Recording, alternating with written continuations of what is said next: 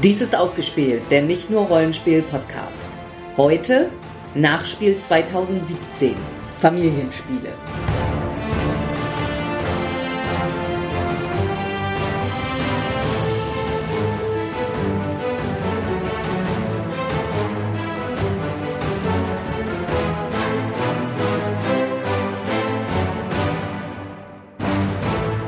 Mein Name ist Sandra. Und ich bin Jens.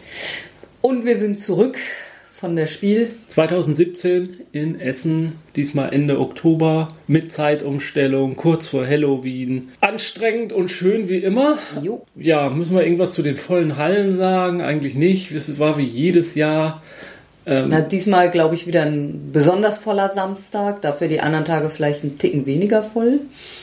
Aber. Ja, Ticken weniger voll ist immer so eine ja, Sache. An sich war es ja wieder Besucherrekord, aber sie hatten ja auch ein paar Hallen mehr. Ich hatte den Eindruck, das Verkehrschaos war diesmal nicht ganz so extrem wie in den letzten Jahren. Obwohl wir da natürlich auch nicht so viel von mitgekriegt ja, haben. Ja, aber also ich hatte nicht den Eindruck, dass der Donnerstag so katastrophal war, wie er letztes nee, Jahr war. Ja, die, die neuen Hallen, durchaus auch wieder altbekannte Hallen, muss ich mhm. sagen. Also auch Hallen. Wir nähern uns jetzt wieder der anderen Seite insgesamt der Messehallen. Ja, ich weiß gar nicht, wann das gewechselt ist. Vor drei Jahren oder vor vier Jahren, als die Hallen. Schon länger. Ja.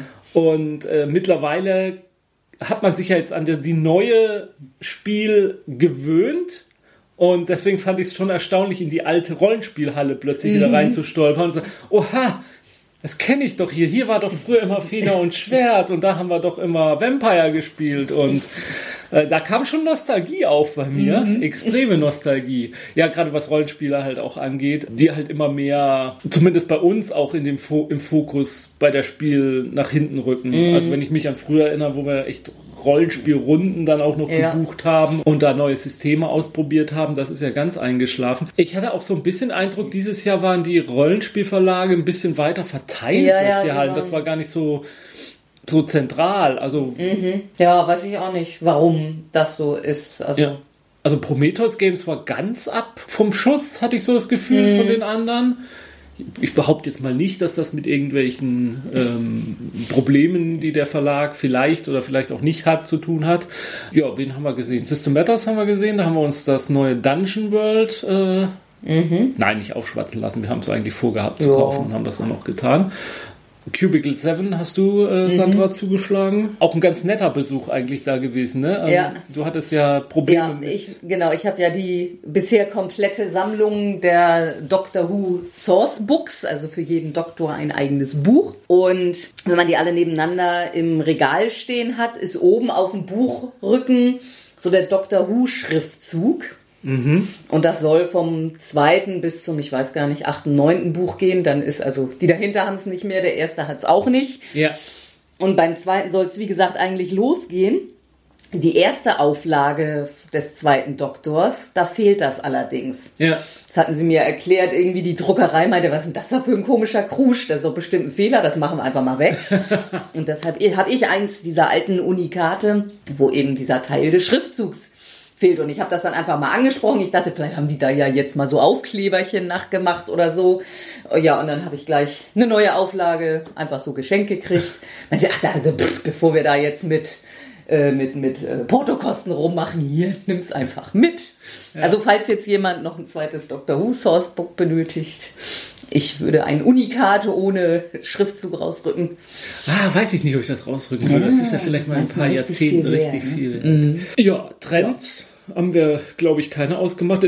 Also vielleicht liegt es auch nur einfach daran, dass ich darauf geachtet hatte, weil ich unbedingt Photosynthese spielen wollte. Mhm. Ich habe das Gefühl, es gab massenweise Spiele mit irgendwelchen Bäumen. Mhm. Vom Kinderspiel zu ähm, ja, Erwachsenenspielen dann wie Photosynthese, äh, die wir Spoiler für die weiteren Sendungen, dass wir natürlich nicht gespielt haben, aber gut.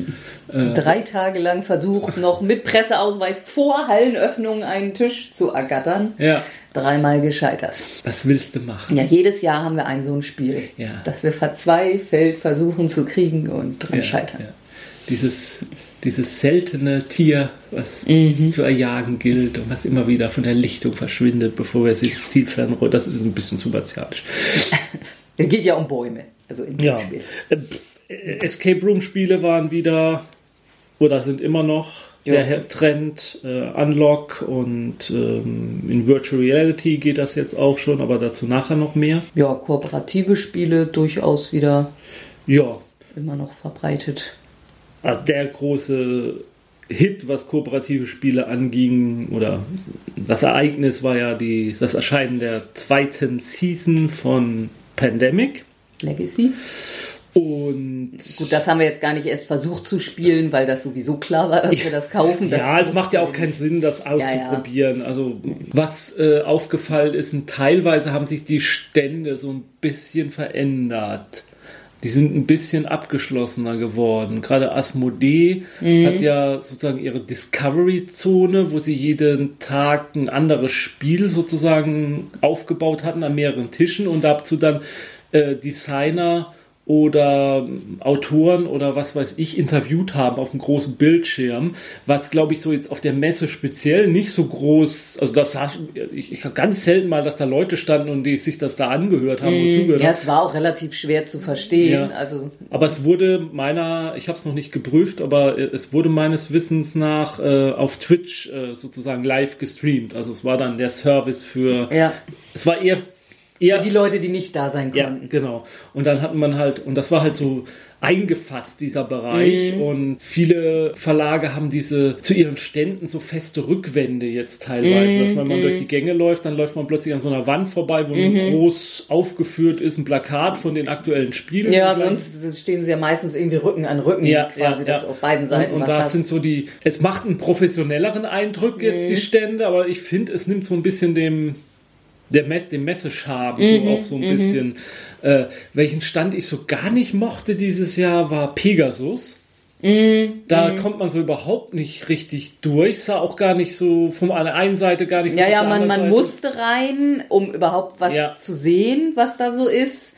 Und das war ja nun schon immer schwierig bei Pegasus, da zwischen Ja, den vielen ja. Tischen sich irgendwie reinzuquetschen. Und Aber ich fand, sie hatten relativ wenig Spieltische Ja, dieses ja. Jahr. Dafür halt zentral so zwei Ereignisboots, äh, auch wieder professioneller Mhm, natürlich geworden, wo man dann im einen konnte man, glaube ich, Traumhaus spielen mit dem Autor. Nee, das eine, das war allgemein, da stand Ja. eine riesen Menge an ah, das, Autoren. okay, das war Also nur da Zufall, dass ich einfach- da gerade in dem Moment gesehen hatte. Ja, er stand groß Traumhaus auch irgendwie Ja. dran, aber das war allgemein. An, Okay. an jedem Tag waren irgendwelche anderen Autoren, mit Ja. Denen man da. Ja. Oh, Und ähm, glaub, Captain Sonar war groß Mhm, aufgebaut in der Mitte, was ja durchaus Dings, wo ich mal wieder sagen muss, alles so verschacht, man muss erst in den, sich da reinkämpfen, erst um da Mhm. Ja, hinzukommen. ja. Mhm, Der Verkaufsstand war wie immer geblieben. Den, den finde ich bei Pegasus auch ganz gut, den Verkaufsstand. Ja, der ist ja. langgezogen, so ein langer Tresen, da kommt man auch hin, der ist auch übersichtlich. Mhm, Finde ich besser als diese, diesen Käfig von Fantasy Flight Games, Ja. wo man, ähm, oder Heidelberger Verlag ist schon.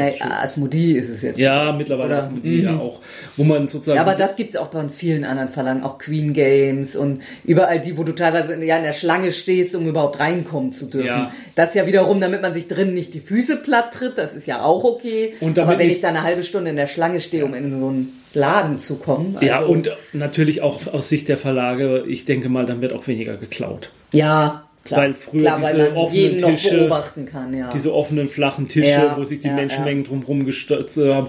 Also da kann ich mir schon vorstellen, dass da einiges abhanden gekommen ist in ja, den letzten Jahren. stimmt. Ja, Von daher so kleine Sachen, ja. kann ich da, da, da kann ich dem wohl nachvollziehen. Für mich eine Premiere, also es war fast bis zum Schluss, dass wir fast nichts bei Heidelberger gespielt Mhm. hätten.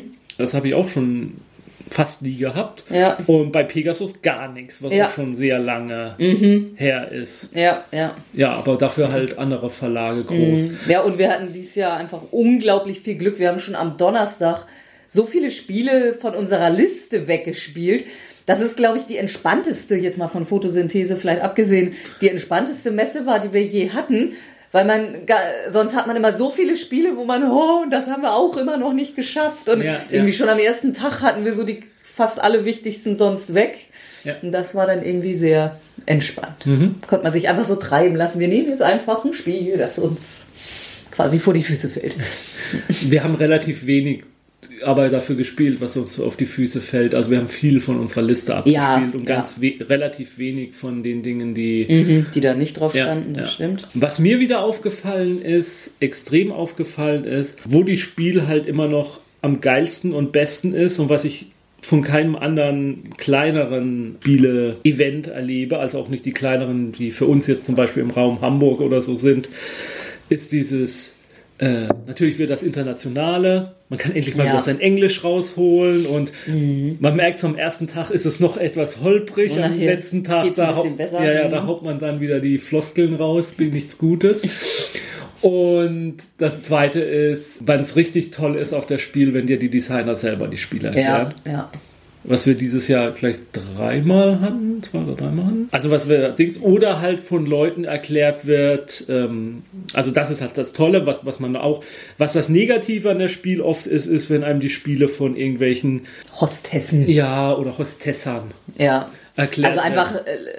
äh, äh, es gibt, ich finde eben den Unterschied zwischen den Erklärern, die einfach leidenschaftliche Spieler sind Ja, ja. und voller Motivation sich da bei irgendeinem Stand hinstellen, auch wenn sie bei dem nicht fest angestellt sind. Mhm.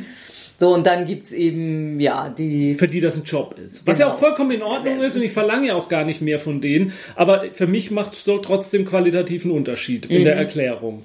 Es ist einfach, es oft wirkt oft so ein bisschen gelangweilt. Das sind auch oft dann die Spiele, die ich selten kaufe dann auch. Also das macht schon was aus. Also das, das noch so blödeste Spiel macht mir jetzt ein super Erklärbär, äh, wird mir jetzt meistens nicht Dings, aber wenn man so auf der Kippe steht, dann macht diese Art, wie es erklärt wurde, für mich was aus. Ja. Und, und wenn da dann halt die Sympathien da sind und man so das Gefühl hat, das sitzt einem jetzt gegenüber, der ist Also es ist schwer ein Spiel, was einem Spaß macht und wo dann auch noch der, der Macher davor sitzt und dir das voller Motivation erklärt, ist es schwierig, es dann nicht zu kaufen. ja. Äh, aber vielleicht ist es ja ein Paranoia, aber manchmal hat man dann so das Gefühl, dass er so, oh, jetzt muss ich es dem nächsten Spinner erklären. So. Mhm, Und dieses, da fühle ich mich nicht so wohl. Da fühle ich mich nicht heimisch. Also die Spiel ist für mich heimisch, wenn das ein richtiger, wenn das jemand wie ich mir erklärt. Ja, ja. Ein äh, Dämpfer dieses Jahr war der Zoll. Ob zu Recht oder zu Unrecht, nee, nicht Bu. Nein, also ähm, es, einige Spiele sind im Zoll hängen geblieben. Wir werden über eins sowieso reden, was wir uns auch gerne gekauft hätten. Es lag daran, dass, so habe ich es gehört, dass viele Verlage sich nicht an die Anweisungen gehalten haben, die die Spiel selbst auch jedes Jahr eigentlich im Voraus rausschickt, wie die Verpackungen sein müssen, wenn sie eingeführt werden. Zum Beispiel eins der Probleme war, dass der Aufkleber 0 bis 3 Jahre äh, Durchgestrichen, also eben Achtung, kein Kleinteil Genau. enthalten, Mhm. vielleicht, dass die teilweise nicht drauf waren. Die Spiel selber hat wohl dann so Aufkleber gedruckt und an die Verlage rausgegeben. Das hat teilweise dann dazu geführt, dass die Dinger noch da waren. Bei ein, zwei Spielen haben wir es tatsächlich dann gesehen. Mhm, die ich glaube, bei Codenames Ja. fiel mir es zum Beispiel auf. Codenames Duett. Und einige Spiele sind aber auch im Zoll hängen geblieben und nicht rausgekommen. Ob es jetzt nur daran lag oder ob es noch weitere Probleme gab, soweit weiß ich es jetzt nicht. Ist natürlich echt schade. Und vor allem für so einen, so einen Kleinverlag, der nur so zwei Spiele hat, ist Ja. das natürlich echt ein, ein Drama auch. Ich hoffe, dass die Verantwortlichen da draus lernen für nächstes Jahr. Wie gesagt, ich finde es jetzt. Also die Verlage im Ja, ja. Prinzip, Der, der Messe kann man ja nichts Nee. vorwerfen. also, Also, so sieht es im Moment Ja, jedenfalls aus. Äh, nach den Informationen, die wir haben. Und äh, ich fände es jetzt halt auch billig zu schreien, "Hä, der blöde Zoll, was stellt er sich auch an? Mhm, Wenn es in den letzten Jahren halt immer gut gegangen ist und das Lachs behandelt wurde, kann man halt nicht davon ausgehen, dass das für immer so behandelt Mhm, wird, sondern irgendwann, das ist wie alles, also wenn ich auf der Straße betrunken Auto fahre, kann ich mich auch nicht beschweren, dass ich 20 Mal betrunken Auto gefahren bin, das regnet heute, werde ich jetzt erwischt. Ja, ja, ja. So ist das Leben halt. Also das war ein, ein kleiner Dämpfer, der der großen Spaß der Messe jetzt nichts äh, abgetan hat, aber für, wie du, genau wie du sagst, Sandra, für einzelne Verlage vielleicht tatsächlich eine kleine bis mittelschwere Katastrophe dann. gut, Dann, kommen wir jetzt mal zu dem eigentlichen, was wir so erzählen wollen, Ja, nämlich den den Spielen. Spielen. Wie immer eine völlig willkürliche Einteilung ohne Sinn und Verstand. Irgendwie irgendwo muss man halt die Grenze ziehen. Im ersten Teil eher so die Familienspiele und los geht's. Versuche ich mal den englischen Titel gleich ins Deutsche zu übersetzen. Die Paläste des verrückten König Ludwig. The Palace of. Ne, nicht Paläste, ja, der Palast. The, The Palace of Mad King Ludwig von Bessier Games. Und der Designer ist äh, Ted Alspach. Das kann dem ein oder anderen treuen Hörer vielleicht was sagen. Wir hatten vor zwei Jahren, drei Jahren in unserer Vorspielberichterstattung haben wir das Spiel Die Schlösser des König Ludwig. Und das ist jetzt sozusagen das Nachfolgespiel, weil die Schlösser des König Ludwig baute jeder Baumeister, Spieler, Baumeister für sich ein äh, mehr oder weniger sinnvoll designtes Schloss und hat danach dann Siegpunkte bekommen, hatte eine Versteigerungsmechanik mit drin und jetzt die Paläste, da bauen alle Der am- Palast. oder der Palast. Ah, Mann, der Palast. Da bauen alle am gleichen Palast Mhm. und kriegen aber trotzdem, jeder ist für, ein, eins, für, für seinen Raum verantwortlich. Das markiert man dann mit, markiert, man markiert es eben. Mhm. Und äh, kriegt dann Punkte, wenn man so einen Raum schließt oder Sonderfertigkeiten oder kann sich äh, Sonderziele ziehen und ähm, am Ende wird dann abgerechnet und da gibt es diverseste Siegbedingungen, die man erfüllt haben kann, um die Punkte zu bekommen. Und wenn man eine davon vielleicht ein bisschen zu sehr vernachlässigt, dann ist es kein Wunder, wenn man am Schluss verloren hat. Aber Weil dann der andere plötzlich 81 Punkte bei dieser einen Sache hat. ja, und man selber nur neun hat, was dann irgendwie am Ende Dafür war das Endergebnis dann noch relativ. ja, ja, ähm, Ja, also großer Unterschied eben erstens, man baut am gleichen und zweitens, äh, alle Räume sind jetzt quadratisch, gleich Praktisch. groß. Hatte ich auch schon im Vorspiel gesagt. Ja, und es gibt eben verschiedene Möglichkeiten, Punkte zu generieren. Man baut außenrum den, den Burggraben. Das ist, am Anfang macht man das noch nicht, aber je mehr Räume man verbaut hat, äh, dann muss man irgendwann, legt man immer, wenn ein Raum fertig wird, einen Burggraben, dann irgendwann zwei oder drei. Und ja, bis man dann die gesamte, den gesamten Palast umbaut hat und so das Spielende auslöst. Und dann gibt's eben allgemeine Siegpunktbedingungen, also wo Ludwig dann Punkte verteilt für denjenigen, der von irgendwas am meisten oder am wenigsten hat, wonach ihm gerade halt so der Sinn steht. Dann kann jeder noch äh, eigene Siegpunktbedingungen haben, die er dann hoffentlich erfüllt. Ja, gibt noch Schwäne, wenn man gleichfarbige Türen aneinander setzt. die sind so eine Art Währung. Ja, Mit ja. denen kann man dann auch die teureren Teile kaufen, die dann in so einer Leiste eben runterrutschen und immer billiger werden. Man kann Kellerräume bauen, dazu braucht man Treppen. Das ist das Spiel eigentlich so im Ganzen. Ja, Mir hat es ja. gut gefallen, muss ich Mhm, sagen. Mir gefällt, dass die Mechanik der Versteigerung weggefallen Ja. ist.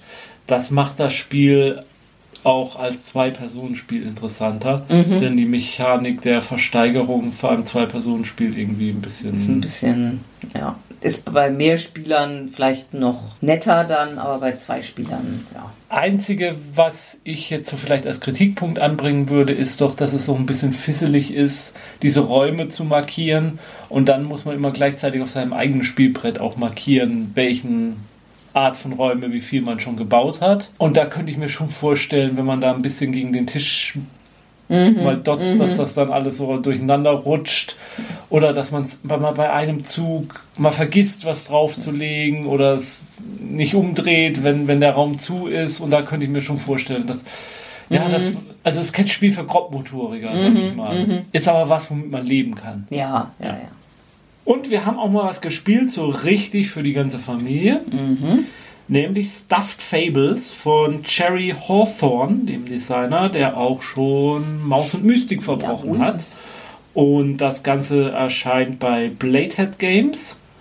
Und ich sag bewusst erscheint, es ist noch nicht erschienen, Nee, soll also aber Englische, sehr, sehr bald. ja, das Coming Englische soon. Im Dezember, glaube ich, oder so, ja. Ja. Die deutsche Version wird wohl noch einige Zeit auf sich warten lassen. Das soll wohl Sommer werden. Mhm. Und ganz ernsthaft, da muss, sollte man auch wirklich auf die. Also, wenn man irgendein Kind in der Nähe hat, äh, mit dem man das spielen will, Und es ist wirklich genau dafür auch toll gemacht. Also auch Stuffed Fables hatte Sandra in der Mhm. Vorspielsendung schon vorgestellt. Ganz jetzt hat uns das ja tatsächlich auch noch der Autor erklärt. ja, das war richtig cool. Ja, also, ich dachte doch noch, ich sagte noch, Jens, du, der da steht, ich glaube, das ist Jerry Hawthorne, den habe ich gerade in dem Interview Ja. gesehen. Und, ich, dann sag, musste und, ich Jens sagte als Kenner, Cherry Hawthorne Wilson. Ja, und dann musste, wie der Zufall das so wollte, der deutsche Erklärer gerade mal Mittag machen. Und dann hat er es uns erklärt. Ja, und Ach, das hat er gut gemacht. Ja, ja, also ja. war richtig schön, hat richtig Wir haben ihn Spaß dann noch ein gemacht. bisschen vollgeschleimt, wie toll wir schon Maus und Mystik fanden. Ja, was heißt vollgeschlagen? Nein, ich fand's ist ja, auch richtig ja gut. Mal, ja, ja, Das haben wir auch viel gespielt. Ja, das, das muss, sollte ein Designer ja auch mal hören, dass man seine Spiele gut findet. Man spielt Plüschtiere, die das kleine Mädchen beschützen, was jetzt seit äh, neuestem oder ganz neu nicht mehr in der Krippe schläft, Nicht mehr im, im Gitterbettchen. ja, sondern jetzt im eigenen Bett und muss natürlich nachts vor den Crittern beschützt werden, die da kommen und Spielzeug aus dem Zimmer klauen und so. Und wie es kommen mag, bei, gleich beim ersten Job geht natürlich was schief und die klauen das ähm, Schnuffeltuch. Schnuffeltuch, ja. Oder, Schnuffel- oder die Decke oder so. Ja. Ja. Schnuffel, Schnuffeltuch. Schnuffeldecke. Die Schnuffeldecke. Und wir müssen die jetzt fangen und werden dann reingezogen in das Reich, wo die halt in dieses Zwischentraumreich oder was das auch immer ist. Und jedes Abenteuer ist eine Seite in einem Buch, in einem Ringbuch. Da wird dann aufgeschlagen, da ist auf der äh, rechten Seite dann der, der Text, was denn überhaupt los ist. Und auf der linken Seite ist ein Bild, was den Spielplan darstellt. Und auf diesem Spielplan, also man spielt in diesem Buch drin. Und das ist wirklich toll gezeichnet. Von dem bisschen, was wir bisher gesehen haben. Wir haben ja nur zwei Szenarien gesehen. Drei. Drei? Aber also in einer, also jede Seite ist dann auch relativ fix vorbei. Also Ja. wir haben da nicht ewig gesessen und haben drei Seiten gemacht, aber das sind auch ein Haufen Seiten. Ja, und das ist so, waren jetzt die Einstiegs, die gehen ja vielleicht auch schneller, später mögen länger gehen, aber ich glaube so fünf bis zehn Minuten waren das. ja. Man würfelt dann halt, ähm, man hat Ausrüstungsgegenstände, also rostiges Messer, was man gefunden hat in der Küche oder ähm, Brieföffner. Brieföff, ja, oder, oder, oder, Und du hattest einen Bleistift. Bleistift hatte ich, genau. Und dann kann man halt Fernkampf und Nahkampf. Nahkampf machen und man kann auf bestimmten Feldern, die dann auch symbolisiert sind, zum Beispiel in der Sprechblase, kann man interagieren. Da geht man hin, zieht dann eine Karte und führt dann eine Unterhaltung. Und da steht dann halt auch drauf, was da passiert. Und dann steht da, ja, willst du jetzt das machen oder jenes machen? Willst du dem helfen, der da ist, oder willst du ihm nicht helfen? Das hat, kann dann Auswirkungen haben, kann auch keine Auswirkungen haben. Und das Kampfsystem ist auch relativ simpel. Äh, Achso, ja, ja, man beginnt eigentlich damit, dass man je, je, in jeder Runde fünf Würfel zieht aus dem Beutel. Je nachdem, welche Farbe die haben, stehen die für Nahkampfangriff oder für Fernkampfangriff oder für Suchen. Spezialaktionen, für Suchen. Joker, eine Ja. Jokerfarbe gibt's. Stuffing gibt's. Damit kann man. Also Stuffing ist, äh, man, die, die Füllung ist sozusagen die Lebensenergie. Und wenn man, wenn man kämpft und verletzt wird, dann verliert man Füllung. Und die kann man halt wieder kriegen. Man kann sie auch seinem Kumpel Ja. geben. Wenn man keine Füllung mehr hat, äh, fällt man um. ja. Ist kann nicht aber wieder aufstehen. Kann wieder aufstehen, wenn man in der nächsten Runde neue Füllung kriegt. Und das ist alles wirklich liebevoll gemacht. Die Miniaturen sehen auch gut aus. Das sind ja so, so Puppenköpfe, die so auf Spinnenbeinen Die, die ersten Gegner, die Ja, man hat, dann ja. später kommen dann aber auch so komische Hundegerippe und dann auch so mechanische, also ist alles so ein bisschen märchenhaft verspielt. Mich hat es teilweise so ein bisschen an Sandman erinnert Mhm. auch. Gerade der, äh, diese Storyline mit den äh, verlorenen Kindern von. Mhm. Ja, die, jetzt hab's jetzt verwechselt, die verlorenen Kinder waren Fables. Ja, okay. Aber ähm, auch in Sandman, äh, also so ein bisschen so in diese Traumrichtung Mhm, geht das halt. Ja. Das war, also wenn man Maus und Mystik mochte, Ich sag, wenn, wenn das auf Deutsch da gewesen wäre, hätte ich sofort gekauft. ja, ja. Ja. Also ich glaube eben äh, gerade für so etwas ungeduldigere Kinder, die so ein Maus- und Mystik-Szenario nicht schaffen, auf dem Hintern sitzen zu bleiben, Ja. für die ist das vielleicht genau das Richtige, Ja. weil man da sehr viel schneller fertig ist mit einem Szenario und dann besser mal ein Päuschen machen kann. Ja, und ansonsten total hübsch und liebevoll gemacht und ja, das wird mit Sicherheit gekauft, wenn es auf Deutsch da ist. Aber sowas von. Codenames Duett, dem Zwei-Personen-Spiel zum gleichnamigen Codenames, was ja Spiel des Jahres war vor einiger Zeit. Äh, das haben wir ausprobiert, das haben wir gespielt. Ja, es ist nicht nur für zwei Spieler, es geht auch für zwei Gruppen. Ja, und das ist natürlich von Czech Game Edition und ist von Designern, deren Namen wir lieber nicht aussprechen. Und es ist eigentlich das, also wer Codenames gespielt hat, der, der versteht das auch. Ja. Es ist halt nur so. Die sind auch kompatibel. Also es sind Karten. halt nochmal wieder neue Begriffkarten Ja. massenhaft drin und die kann man sowohl alles in beiden benutzen. Ja, ja. Und hier ist jetzt der große Unterschied, dass beide Spieler oder Gruppen einen Plan haben, welche Karten eben Spione sind und drei Assassinen gibt es jetzt, die man nicht treffen darf. Also für jede Seite. Jede Seite hat andere drei, die Assassinen sind. Und jeder hat, glaube ich, neun Agenten auf seiner Seite und davon überschneiden sich aber ein paar.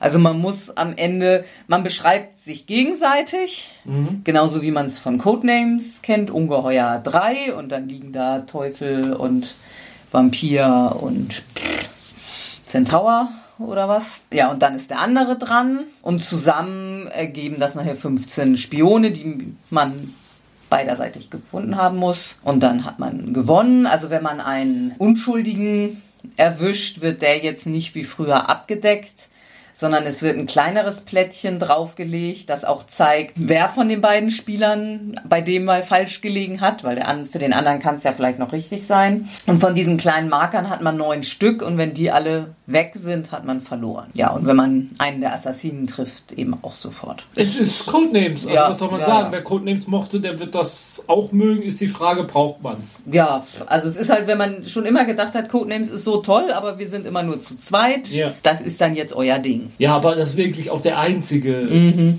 äh, Verkaufsargument. Also sonst braucht man das nicht. Nee. Und ich finde eben in Codenames selber im, im, Grundspiel sind ja so viele Begriffe drin. Ja. Also dass man jetzt sagen muss, ich muss jetzt unbedingt mehr Begriffe haben. Da, auch da muss man Codenames aber auch schon relativ oft gespielt mhm. haben.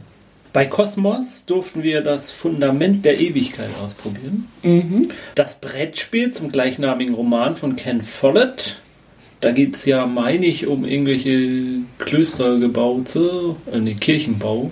Ich habe keinen dieser Romane je gelesen, nee. muss ich zugeben. Aber wir haben ja immerhin schon das Säulen der Erde Brettspiel. Ja, da musste man eine Kirche bauen, mhm. bin ich der Meinung. Mhm. Bei Fundament der Ewigkeit treibt man Handel, kann man sagen. Ja.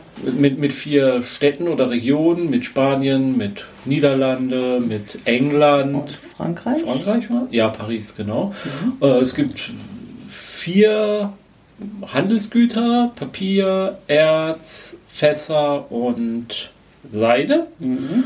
Und Gleichzeitig spielt Religion eine wichtige mhm. Rolle, denn jeder Spieler ist entweder ein Protestant oder ein Katholik. Mhm. Das kann sich aber im Laufe des Spiels ändern. Ich meine, das soll auch so, was jetzt 16. oder 17. Jahrhundert? Da bin ich mir ich glaube 16. 16. Jahrhundert? Mhm. Ja, und man spielt halt diesen, dieser Religionskonflikt spielt insoweit eine Rolle, dass man in jeder Region Handelshäuser bauen kann.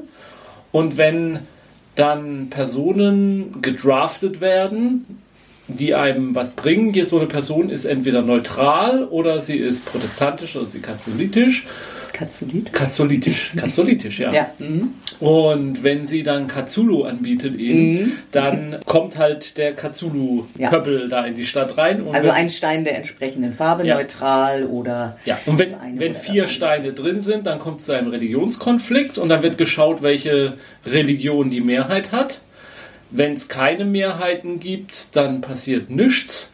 Wenn es eine Mehrheit gibt, dann verlieren alle Spieler der gegenläufigen Konfession ihre Handelshäuser und die der Konfession, der sie angehören, kriegen Punkte entsprechend der Wertigkeit ihres mhm. Handelshauses. Man kriegt dann noch Punkte, indem man im Handel betreibt, Städte verkauft.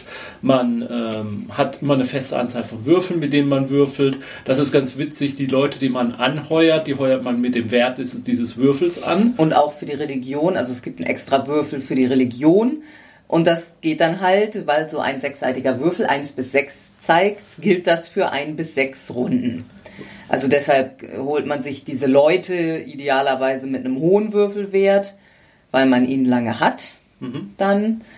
Und ja, wenn ein Würfel auf eins geht, dann fliegt die Person raus. Dafür hat man den Würfel dann aber wieder zur Verfügung und kann ihn wieder würfeln. Und bei der Religion ist es eben so, immer wenn der Würfel auf eins geht, kann man sich überlegen, ob man weiter der alten Religion angehören will oder mal was anderes sein will. Das kann man also im Prinzip mehrfach hin und her wechseln. Ja.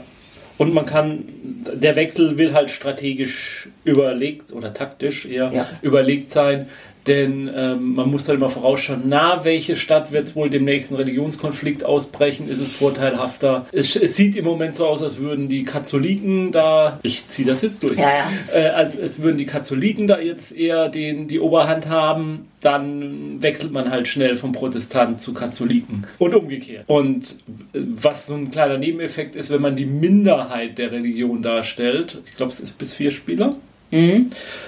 Zwei bis vier Spieler sind es. Wenn man äh, die minder, religiöse Minderheit darstellt, also bei, drei Spiel, bei vier Spielern, wenn drei Protestanten und einer Katholik ist, dann kriegt der Katholik halt immer einen extra Siegpunkt. Genau. Und ja, und das ist das ganze Spiel. Dann gibt es halt noch so, so eine Laufleiste, auf der man Sonderaktionen durchführen kann mit den übrig gebliebenen Würfeln, die man so hat. Die Würfel sind natürlich, wenn sie dann auf Personen drauf sind, erstmal weg. Und damit kann man dann halt nichts anderes machen. Deswegen ist es halt, wenn man eine 6 gewürfelt hat, halt schon eine große Investition in eine bestimmte Person, weil man wird jetzt erstmal sechs Runden. Es gibt Möglichkeiten, sie rauskriegen, aber die sind Mhm. Aber ja, normalerweise ist der Würfel eben sechs Runden lang raus. Ja, das ist ein gutes Spiel, keine Frage. Das funktioniert auch halbwegs. Mir fehlt so der Wow-Effekt, dass ich sage, das ist jetzt ein absolut. Das ist einfach absolutes, absolute routinierte Spieldesign. Also das hat keine Ecken und Kanten, das läuft, aber ja, mehr auch nicht. Ja. So mein Empfinden jedenfalls. Mhm. Also man tut halt doch äh, immer das Gleiche und dafür habe ich es als ein bisschen zu lang Ja. empfunden. Ja. Aber ja, es macht nichts falsch, es tut nicht weh. Aber Fans der Bücher haben da vielleicht dann sogar noch einen Mehrwert. Auf dem Tisch lag sogar eine Leseprobe.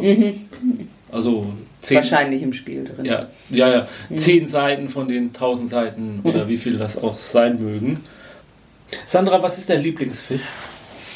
Ähm, habe ich nicht. Ne? Der Lachs vielleicht? Mit Sicherheit. Ja. Du wolltest auch schon immer mal eine Lachshorde spielen. Ein Lachsrudel. Jo. Eine Rotte. Mhm. Den Gag haben wir, glaube ich, in der Ja, ja. Vorspielsendung schon gemacht. Den Ähm, kann man nicht oft genug. Ja, wir haben Upstream gespielt tatsächlich von Two Tomatoes heißt der Verlag. Und der Ich habe da gar keine Tomaten gesehen am Stand. Nee, ja. Hm.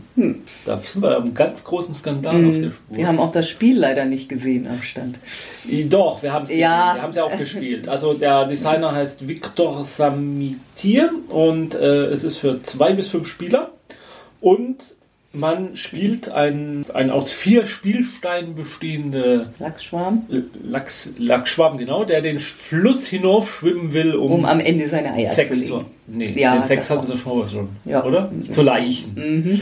Und man schwimmt den Fluss und der Fluss wird aus sechs Ecken gebildet. Mhm. In drei Reihen. Ja, immer in drei Reihen, genau. Und äh, die ersten vier liegen schon. Das ist sozusagen das Meer, aus dem man dann herausschwimmt.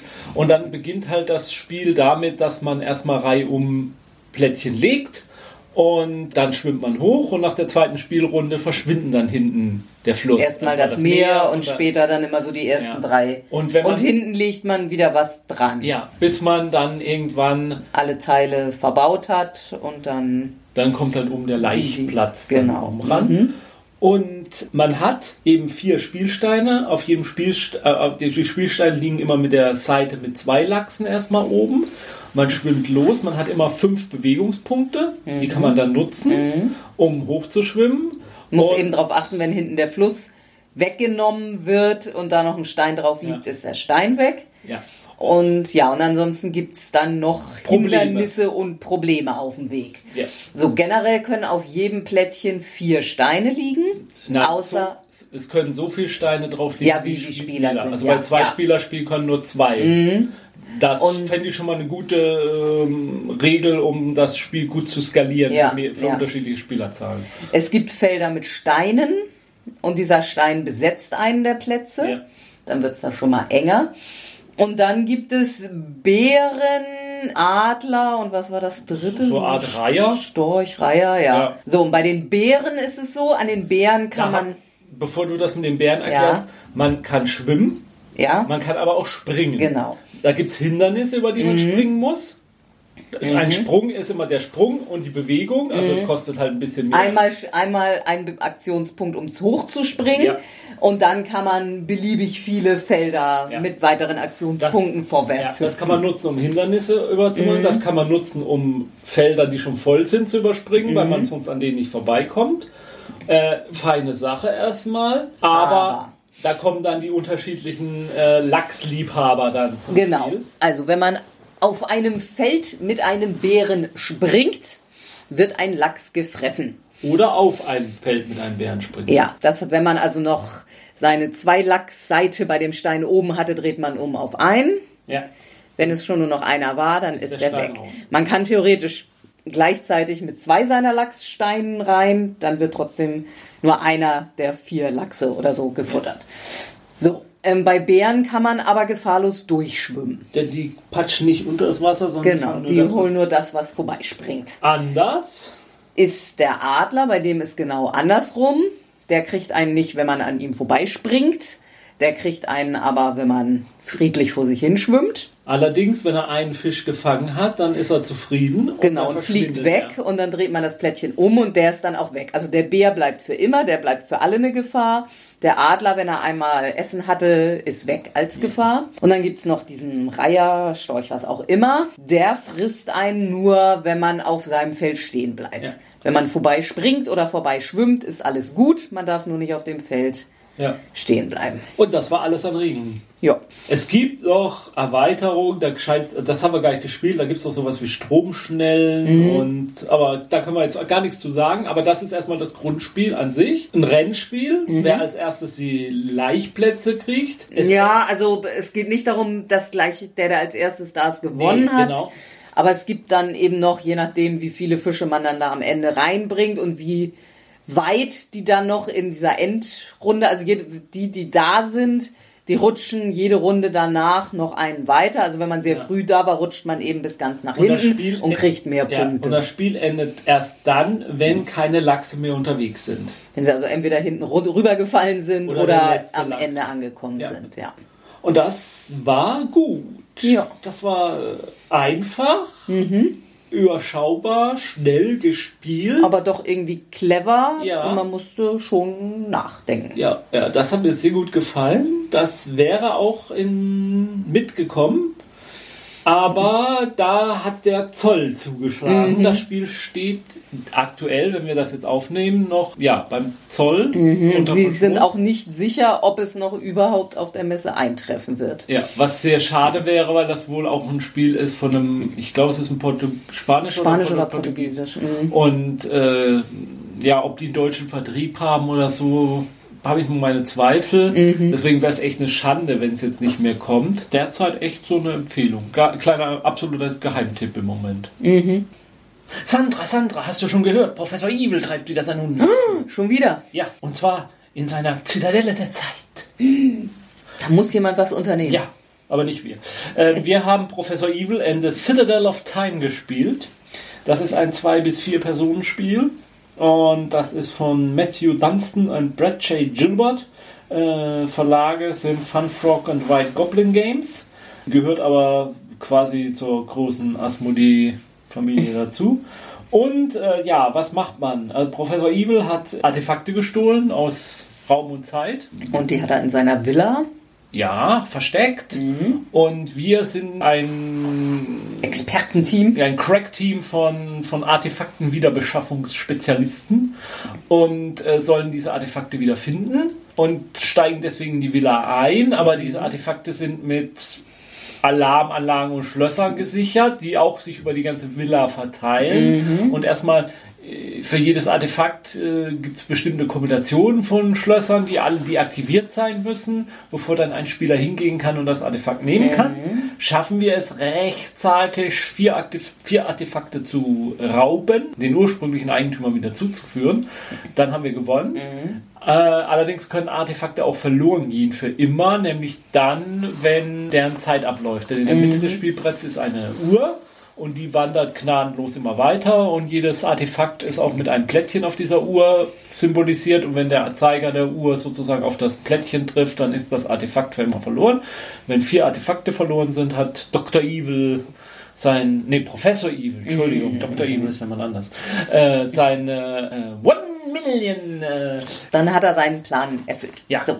Und zu jeder Zeit liegen in der Villa immer drei Artefakte rum, so, die wir uns unter den Nagel reißen können. Ja, und es gibt, glaube ich, vier oder fünf verschiedene Fallen. Fallen oder Sicherheitsarten, die bestehen aus unterschiedlich viel Plättchen. Also es gibt eins, das besteht nur aus einem Plättchen, es gibt welche, die aus zwei oder aus drei oder aus vier bestehen. Und um so ein Artefakt zu kriegen, müssen eben all diese Sicherheitssysteme, wenn es eben ganz blöd kommt und es ist das mit den vier Plättchen, dann müssen alle vier Plättchen ausgeschaltet sein. Und von der zweiten Art oder dritten, die dann da benötigt wird, auch. Und alles einmal auszuschalten ist nicht so das Problem, aber Ah, natürlich läuft der Professor nach jedem Zug, äh, je nach Würfelwurf in dem Schloss rum Und überall, wo er vorbeikommt, schaltet er wieder alles schaltet an. er alles an und macht alle Türen wieder zu, weil man braucht auch Aktionspunkte, um Türen zu öffnen. Die Türen sind repräsentiert mit schwarzen Stein, Balkensteinchen, Ja, die man dann so. auf Ja. und zudreht. Und es sind überall Türen. ja, also Zug besteht, man ist dran, man hat drei Aktionen. Ja. Laufen ist eine Aktion von einem Raum zum anderen, eine Tür öffnen ist eine Aktion, das Schalter umbetätigen ist eine Aktion. Ein Artefakt einsammeln ist eine Aktion, So. wenn denn alle anderen Bedingungen dafür Dann hat man jede Runde noch zwei Karten, auf denen stehen Spezialfähigkeiten. Also man hat insgesamt sechs und zieht jede Runde davon Ja. zwei. Und von den zwei darf man eine pro Runde zusätzlich noch benutzen. Und da stehen dann so Sachen drin wie, wenn du in einem Raum mit einer Laserfalle stehst, dann kannst du auch alle anderen Laserfallen ausmachen. Oder äh, du kannst zwei Charaktere miteinander wechseln. Oder du kannst Das ist für jeden Charakter unterschiedlich, was man da ja, ja, hat. kleine Decks. Und Mhm. äh, wenn die Uhr abläuft, dann kann man auch die Sonderfähigkeiten der Spieler aktivieren. Immer wenn die Uhr auf einen bestimmten Punkt kommt, können die Spieler alle die Karte umdrehen mit den Spezialfertigkeiten. Dann können sie sich entscheiden, einer der Spieler kann dann die Spezialfähigkeit behalten. Bei meinem Charakter war es zum Beispiel, der konnte durch verschlossene Türen gehen.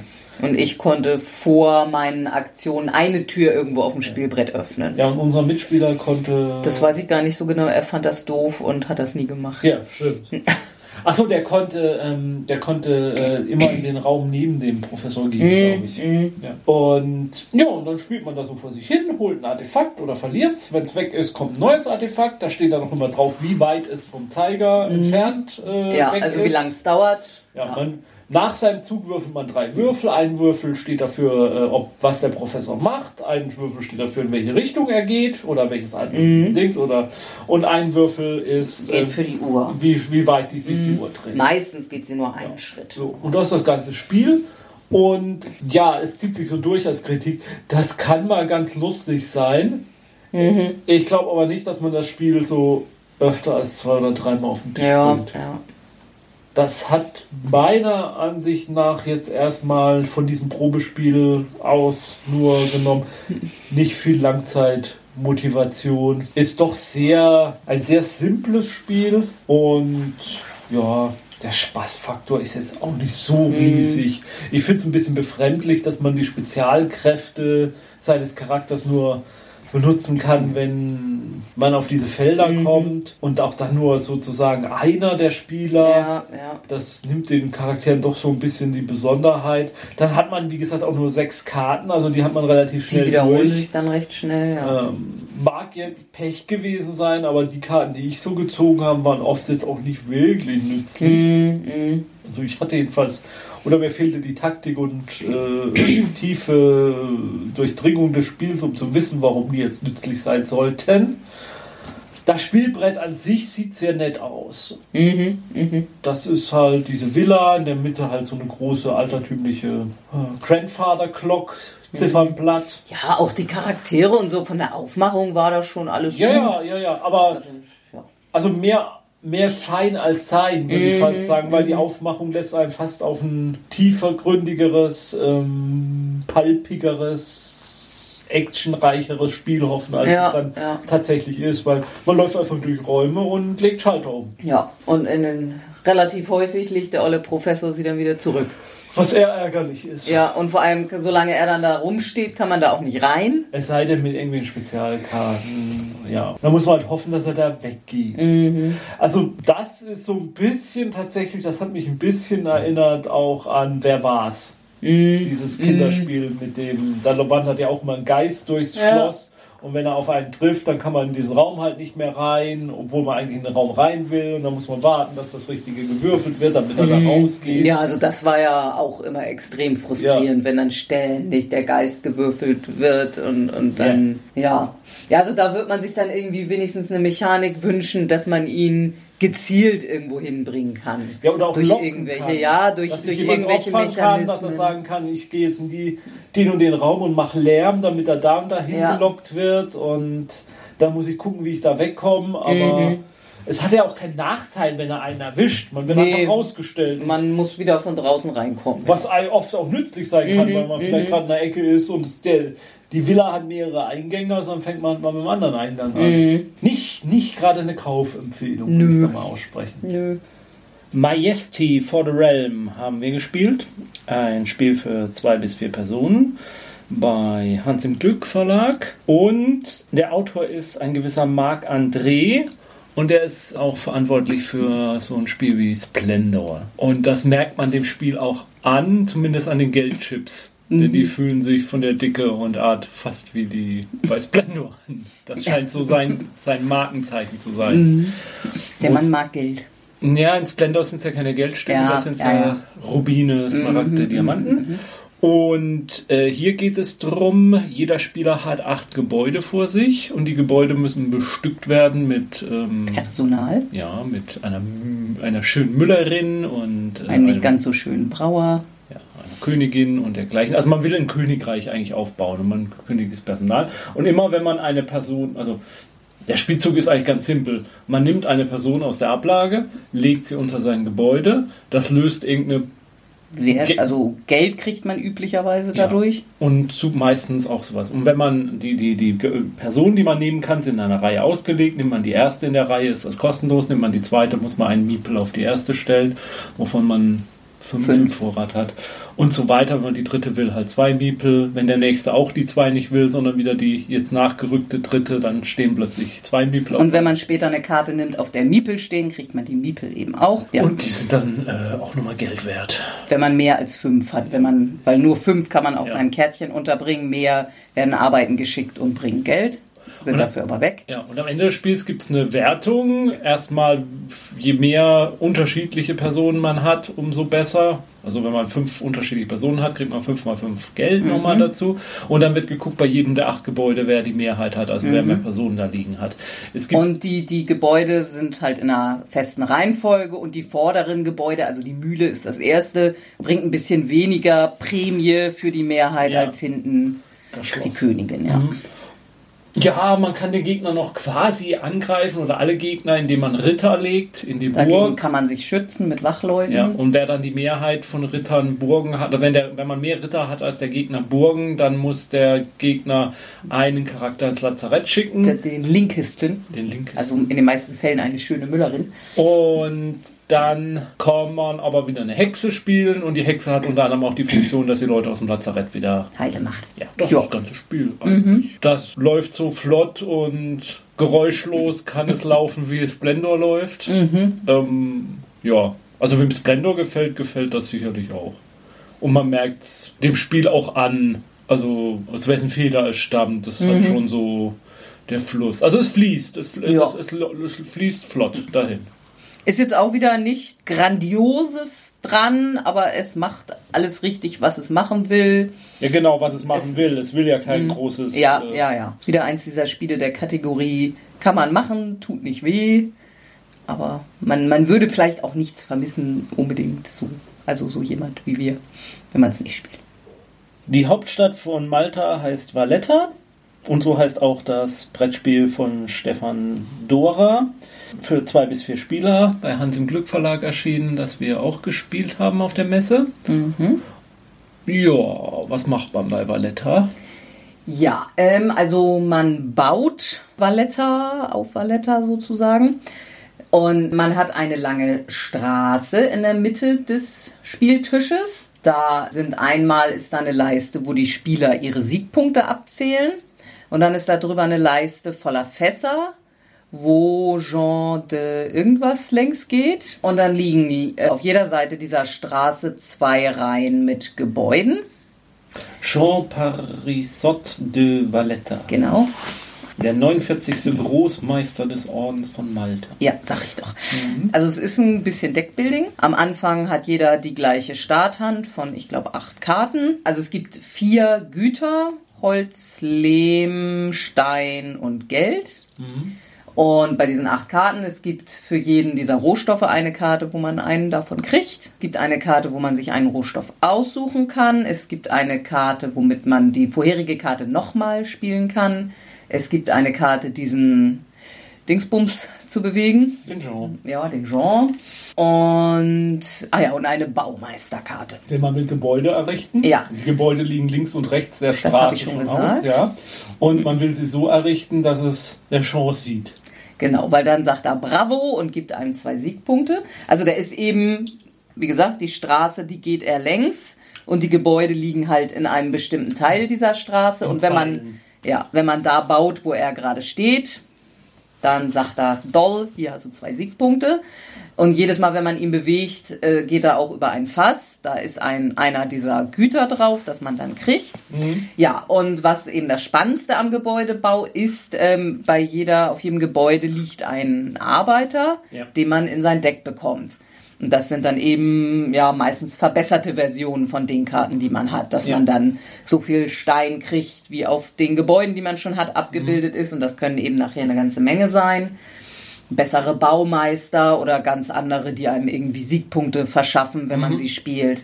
Ja, und jedes Mal, wenn man dran ist, spielt man drei, also man nimmt fünf Karten auf und spielt davon drei aus. Ja. Und ansonsten Deckbuilding, wie man es kennt, Ablagestapel, nächsten Karten ziehen, wenn alle durch sind, neu mischen.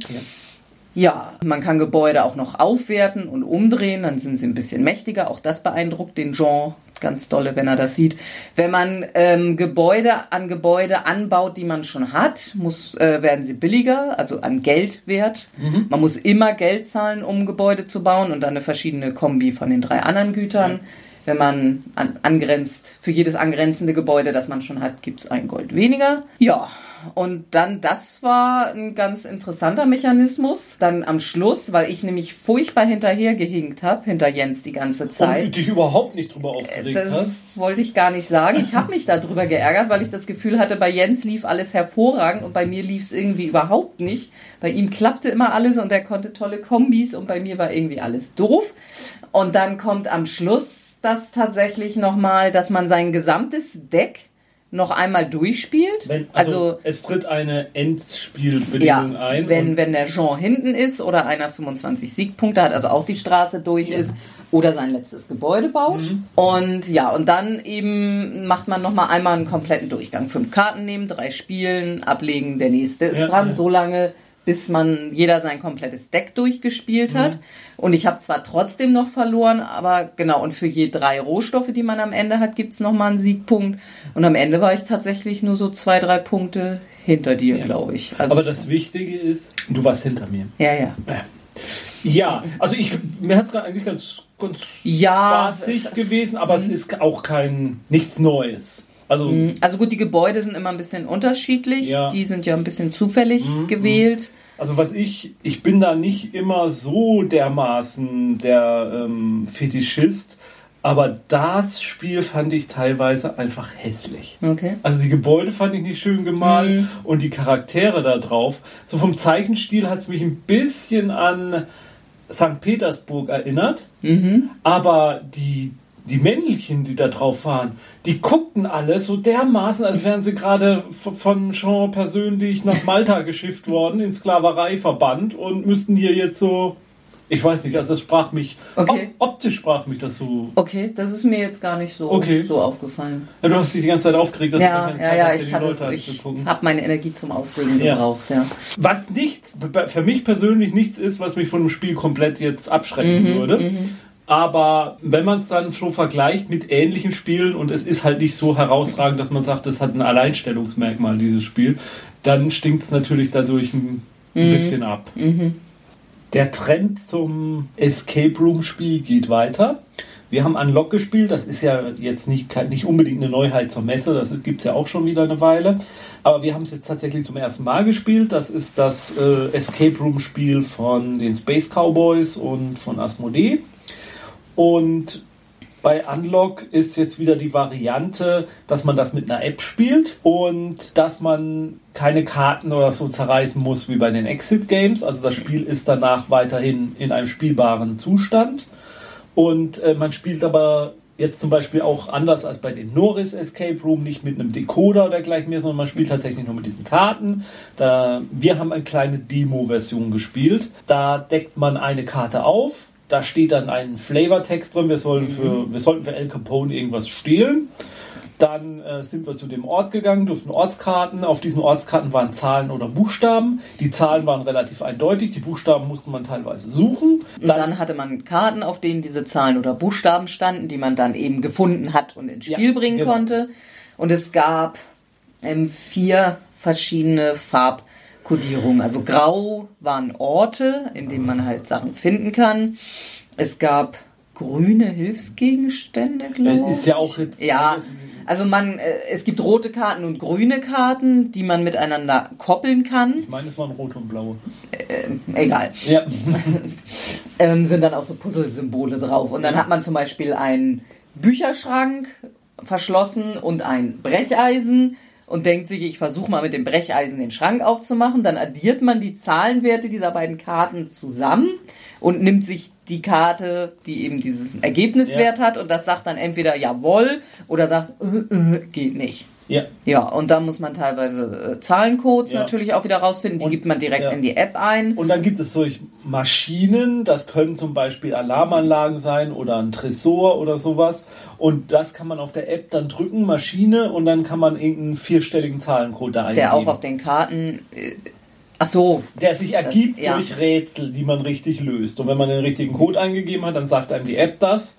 Und dann kann man wieder, sagt die App, nun kannst du Karte so und so umdrehen. Mhm. Das läuft flott von der Hand. Mhm. Wenn man mhm. diese Escape Room Spiele kennt, dann ist man da super schnell drin. Das macht auch überhaupt nichts verkehrt. Das ist, ich würde jetzt überhaupt nicht sagen, dass das ein besseres Prinzip ist als Norris oder ähm, ähm, Kosmos. Kosmos oder so. Das ist ein anderes Prinzip, das funktioniert auch. Das hat jetzt tatsächlich nochmal wieder den Vorteil, dass man weiterverkaufen oder verleihen ja. kann, problemlos. Ja, in der, es gibt glaube ich zwei Boxen momentan. In jeder Box sind drei Szenarien drin. Ich glaube, wenn die Box 30 Euro kostet, dann ist man beim Preis-Leistungs-Verhältnis auch wieder beim gleichen wie bei ja. allen anderen. Man ja. kann so sagen, so roundabout 10 Euro pro Abenteuer. Mhm. Das ist, hast du bei den Exit Games, das hast du bei den Norris Games, das hast du bei mhm. den. Natürlich, ich weiß, manchmal gibt es sie ein bisschen günstiger, manchmal auch teurer. Beim Großen und Ganzen. Aber der Richtwert von 10 Euro ist da. Also wenn man nach dem Preis-Leistungs-Verhältnis geht, das stimmt bei den Dingern auch. Das Szenario, was wir gespielt haben, war jetzt relativ banal. Das ging schnell mhm. vorbei. Aber klar, ist ja auch nur eine Demo-Version. Finde ich ja auch super, dass sie mhm. diese Demo-Version machen und einem dann nicht das Grundspiel schon ja, versauen. Ja. Auf der anderen, weil sonst können sie es ja gar nicht vorführen. Das ist mhm. mal richtig gut. Ob das Spiel jetzt an sich, das hängt natürlich von den einzelnen Szenarien wirklich ab, wie interessant und atmosphärisch und so ja. sind. Muss man gucken. Ich hoffe mal, ja, dass wir das nochmal irgendwann nochmal ausprobieren geben. Ich finde ja zum Beispiel bei den Exit Games gibt es ja auch bessere und schlechtere. Ja, ja, ja. Und wenn wir jetzt gerade schon bei Escape Room Spiele sind, wir haben auch nochmal das erwähnte Norris-Spiel wieder gespielt, diesmal in der Variante Escape Room, das Spiel Virtual Reality. Und da ist das der Unterschied jetzt, dass man so eine, sich aus Pappe so eine Virtual Reality Brille zusammenbastelt, in die man dann das Handy vorne reinschieben kann. Und mit der App entsteht dann halt so ein virtueller Raum, in dem man sich umgucken kann. Und das kombiniert jetzt halt Hinweiskarten in der realen Welt mit dieser Virtual Reality Brille, die ab und zu dann immer weitergereicht werden kann, wo die dann jemand durchgucken kann und wo man Rätsel lösen kann, dadurch, dass man sich so in dem Raum umguckt. Man, mhm. Ja, also Norris Games hatten ja im letzten Jahr schon diese Glaskästen, in denen das gespielt wurde. Das war dann ganz lustig, wenn man sich in diesem Glaskasten ja dann immer hin und her und mhm. hoch und runter und ständig gegen die Sie Glasscheibe sieht für, für andere Leute sehr lustig aus. Glaube ich auch. Äh, die Auflösung dieses virtuellen Realität ist ziemlich schlecht, also man kann da nicht mal Texte richtig lesen. Und wenn man sich zu schnell bewegt, wird einem ein bisschen schwindelig. Das sowieso. Ich glaube, mm. ich habe noch nie richtig Virtual Reality ausprobiert, also mit so einer modernen Brille, aber ich fürchte fast, mir würde da auch kurz Elend bei werden. Da aber auf jeden Fall mit dieser schlechten Auflösung auch. Ansonsten funktionierte das ganz gut. Mm, Das war jetzt ein Szenario, man ist im U-Boot gefangen, auch ein Probeszenario, kein echtes. Äh, Man ist im U-Boot gefangen und muss den Code für das Startknopf des U-Bootes finden.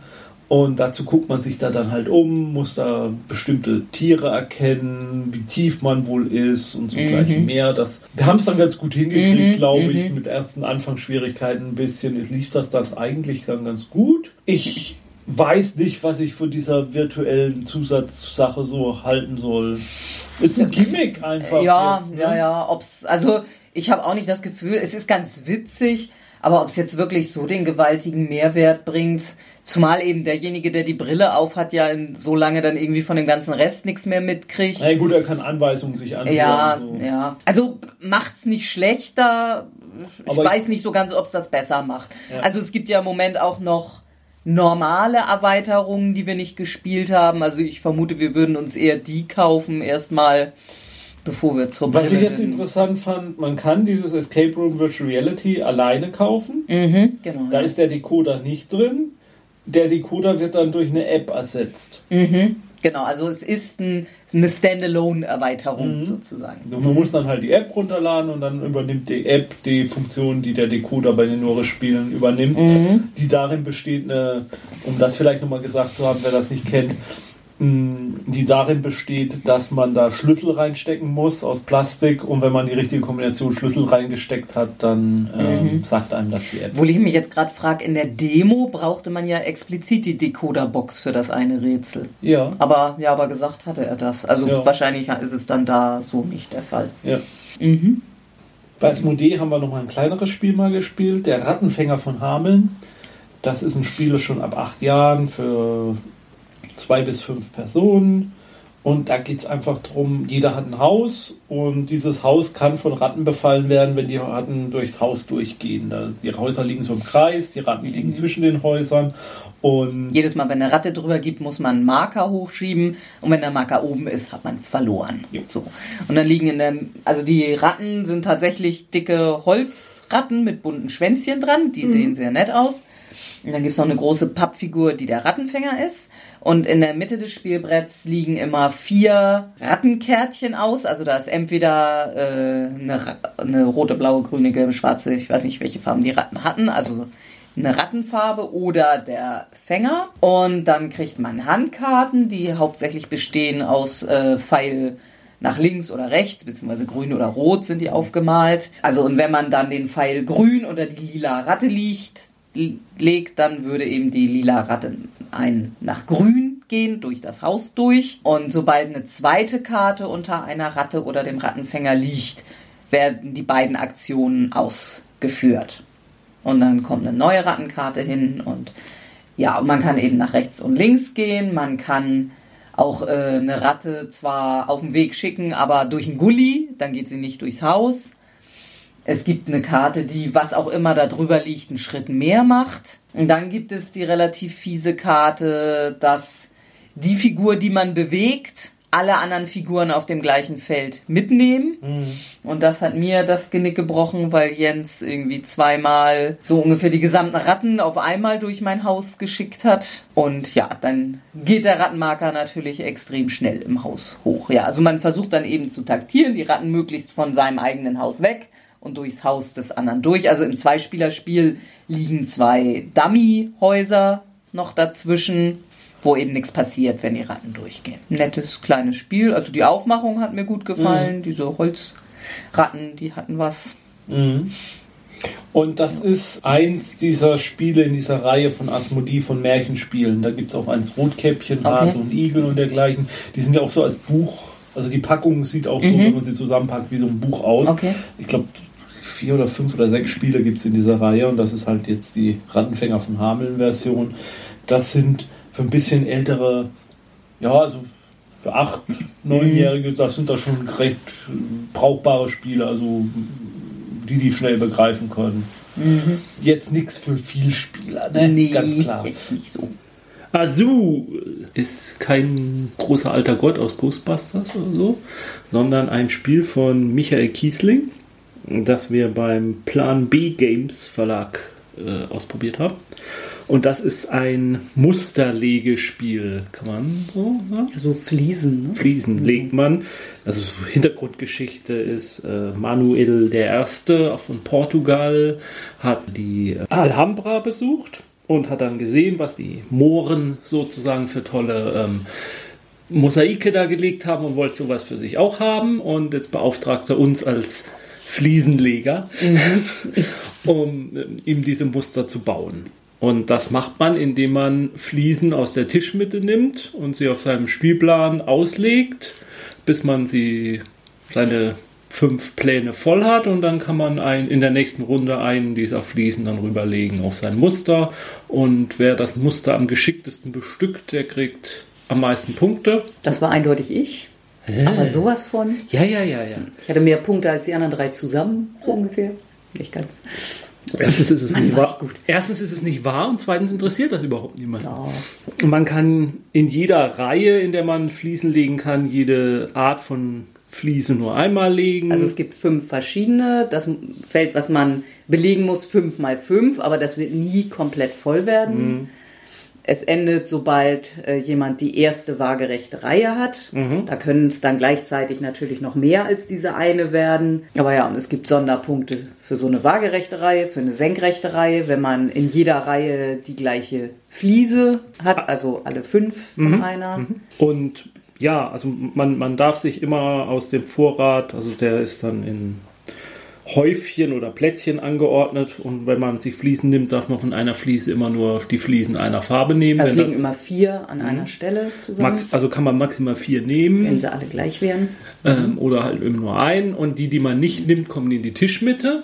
Und dann kann man sich auch aus der Tischmitte bedienen. Da kann man dann auch immer nur eine Sorte nehmen. Und muss auch alle dieser Sorte nehmen. Und wenn man die dann irgendwann nicht auf seinem Brett unterbringt, dann muss man sie im Bruch sozusagen unterbringen. Und das bringt dann pro Runde Minuspunkte und das kann, wenn es ganz dumm läuft, auch richtig ordentlich Minuspunkte kassieren. Und das ist dann das ganze Spiel. Das geht relativ flott. Also so steht, glaube ich, 30 bis 45 Minuten. Ja, aber ich glaube, mit viel Üb mit Übung kann man das. Ja gut, kommt auf die Spielerzahl noch an, aber wenn alle Spieler das richtig gut die Regeln drauf haben, ich denke, das geht flott vorbei.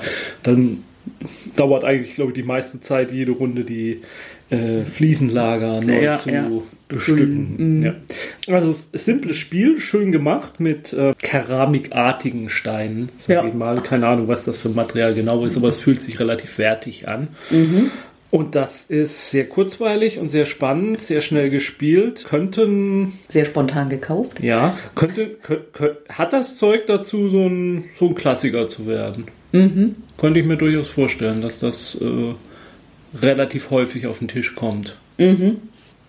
Gut, dann sind wir am Ende mit den eher Familienspielen und auch am Ende der ersten Sendung. Die zweite kommt dann vermutlich mit einer Woche Verspätung. Und da geht's dann zur Sache. Da geht's in, Da wird's wieder freaky. in Raum und Zeit und äh, mit viel Geballer und Rache und Vermutlich. ja. Bis dahin, Tschüss. spielt schön weiter. Schon mal die Spiele aus dieser Sendung.